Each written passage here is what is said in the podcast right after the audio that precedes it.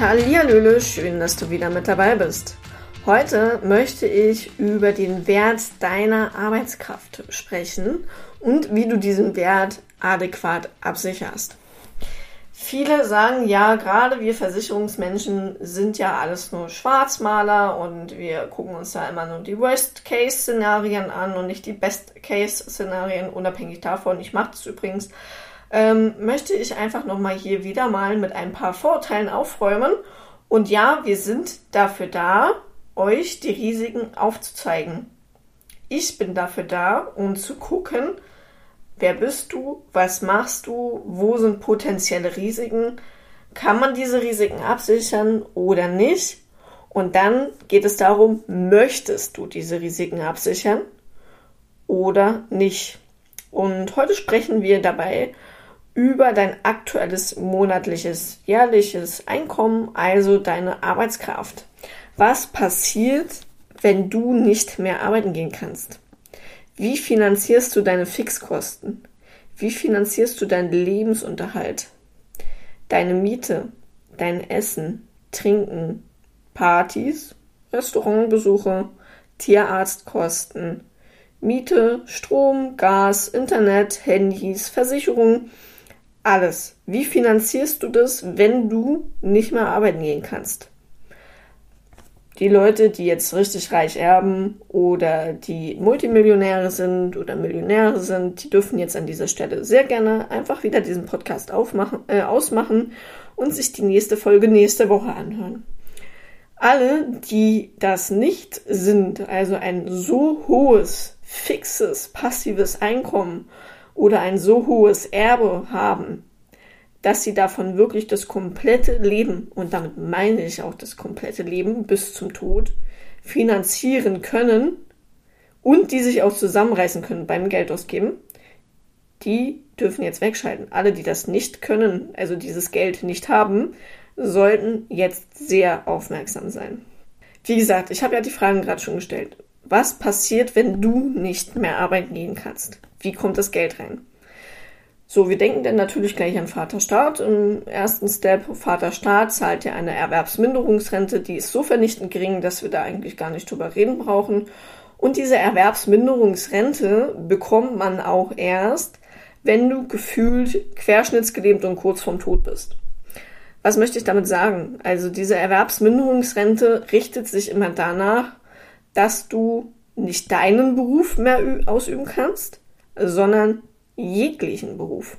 Das heißt, du äh, bist jetzt gerade Professor Doktor an einer hochrenommierten Uni und verdienst weit über 100.000 im Jahr äh, und kannst jetzt zum Beispiel ähm, von deinem Rollstuhl aus nicht mehr Sporttheorien lehren und praktizieren, sondern nur noch lehren. Dann kannst du deinen Beruf unter Umständen nicht mehr voll ausüben. Aber die gesetzliche Rentenversicherung sagt, boah, also erstmal kannst du eine Umschulung machen, dann kannst du eine Reha machen, dann könntest du im schlimmsten Fall immer noch bei Aldi irgendwie an der Kasse sitzen im Rollstuhl und verblöden. Äh, so böse wie das jetzt klingt, ja, also so gehen die wirklich vor. Die gehen jetzt jeden Beruf durch, den es gibt. Äh, ob das jetzt bei Aldi an der Kasse ist, ob das jetzt Professor Doktor in einer anderen Position ist, ob das jetzt aber auch jemand ist, der wirklich nur Security-Job macht bei einem Parkplatz und das Schränkchenknöpfchen drücken muss, damit die Parkschrank hoch und runter geht, ja?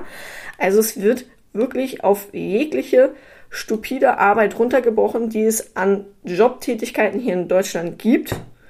Und damit möchte ich nicht zum Ausdruck bringen, dass es diese nicht geben sollte, ja? Die sind genauso wichtig. Aber ich sag mal jetzt von der geistigen Anforderung wie auch vom Einkommen ist das oftmals ein krasser Abstieg. Und äh, diese Leute sind ja irgendwie geschädigt. Also die haben einen Burnout, die haben irgendwie einen Knacks weg oder die haben äh, irgendwie einen Unfall erfahren oder eine Krankheit. Also es gibt ja immer einen Grund, wieso du deinen zuletzt ausgeübten Beruf nicht mehr ausüben kannst. Und diese Gründe, die werden oftmals runtergespielt. Weil jetzt möchte ich dich was fragen und reflektiere jetzt bitte mal dein persönliches Umfeld. Kennst du Leute, die länger als sechs Wochen krank waren?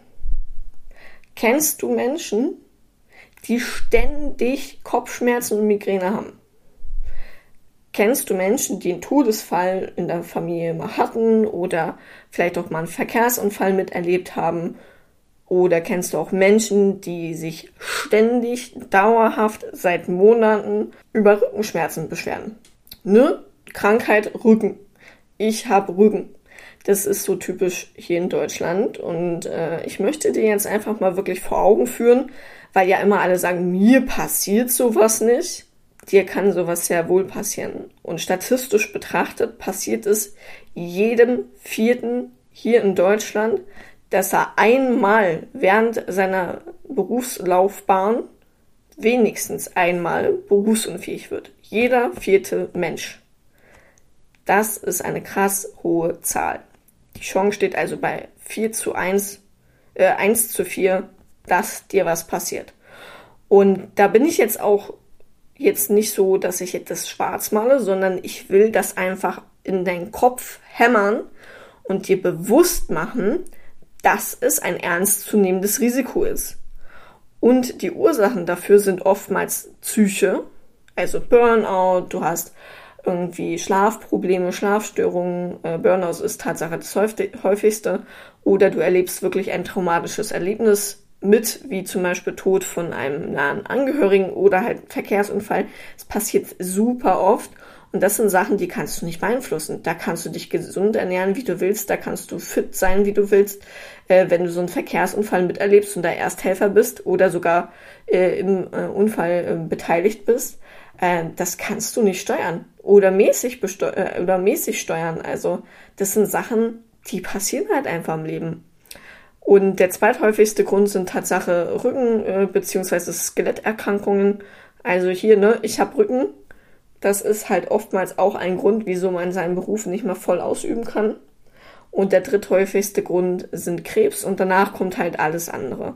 Unfälle, krank, normale Krankheiten, äh, alles Mögliche, was du dir so denken kannst.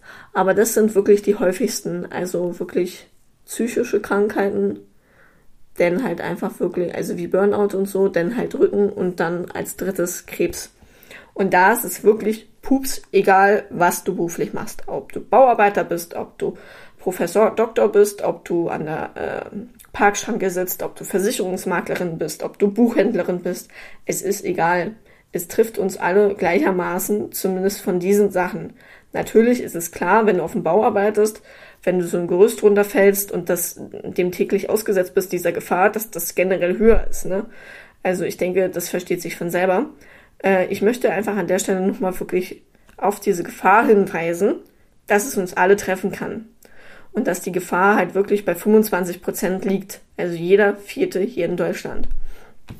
Und deswegen solltest du auf jeden Fall deine Arbeitskraft adäquat absichern. Und das kann man halt in zig verschiedene Varianten machen. Das kann man im besten Fall halt mit einer Berufsunfähigkeitsversicherung abschließen. Und das bedeutet so viel, dass du deinen zuletzt ausgeübten Beruf versicherst. Und wenn du diesen Beruf nicht mehr ausüben kannst, zu mindestens 50 Prozent, deiner beruflichen Tätigkeit, also deines beruflichen Alltages, den du nicht mehr machen kannst, und zu mindestens sechs Monate, weil es geht immer um eine langfristige Schädigung. Wenn diese zwei Faktoren zutreffen, dann bist du laut Definition berufsunfähig und hättest Anspruch auf deine Berufsunfähigkeitsrente, wenn du sie dann abgesichert hast. Und diese Berufsunfähigkeitsrente sollte im besten Fall halt 80 Prozent von deinem Netto beziehungsweise 60 Prozent von deinem Brutto absichern oder darstellen. Als absolutes Minimum empfehle ich auf jeden Fall immer die Fixkosten, die persönlichen Fixkosten abzusichern, plus 10 bis 20 Prozent Puffer, weil du siehst, Inflation äh, ist halt einfach da, die Kosten steigen und die Rente steigt nicht immer je nach Ausgestaltung des Vertrages, qualifizi äh, also eine qualifizierte Beratung gibt das schon her, dass man das auch durchaus machen kann, ähm, möchte ich einfach nochmal an der Stelle sagen, es macht Sinn, einen Puffer mit einzubauen und eigentlich macht es noch mehr Sinn, wirklich den eigenen Bedarf abzusichern. 80% vom Netto bzw. 60% vom Brutto sind hier so die Faustformeln. Und ich möchte dir einfach jetzt auch nochmal eine weitere Faustformel mit an die Hand geben. Berechne doch gerne mal deinen eigenen Wert deiner Arbeitskraft.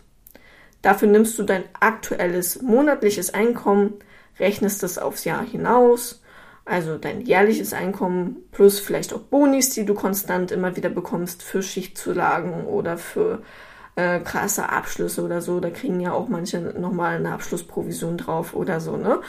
Äh, die kannst du ja dann einfach Durchschnittswerte nehmen.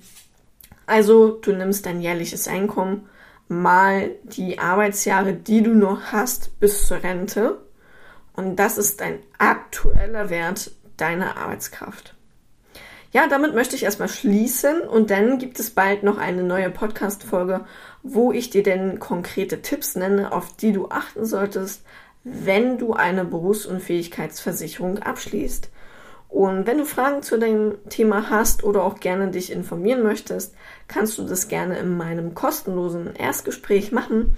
Völlig unverbindlich, völlig kostenfrei für dich, helfe ich dir super gerne bei dieser Thematik weiter, zeig dir, was möglich ist, was sinnvoll ist und wir besprechen einfach gemeinsam die Optionen für dich und was Sinn macht. Ja, und dann wünsche ich dir erstmal noch einen wunderschönen Tag und bis ganz bald.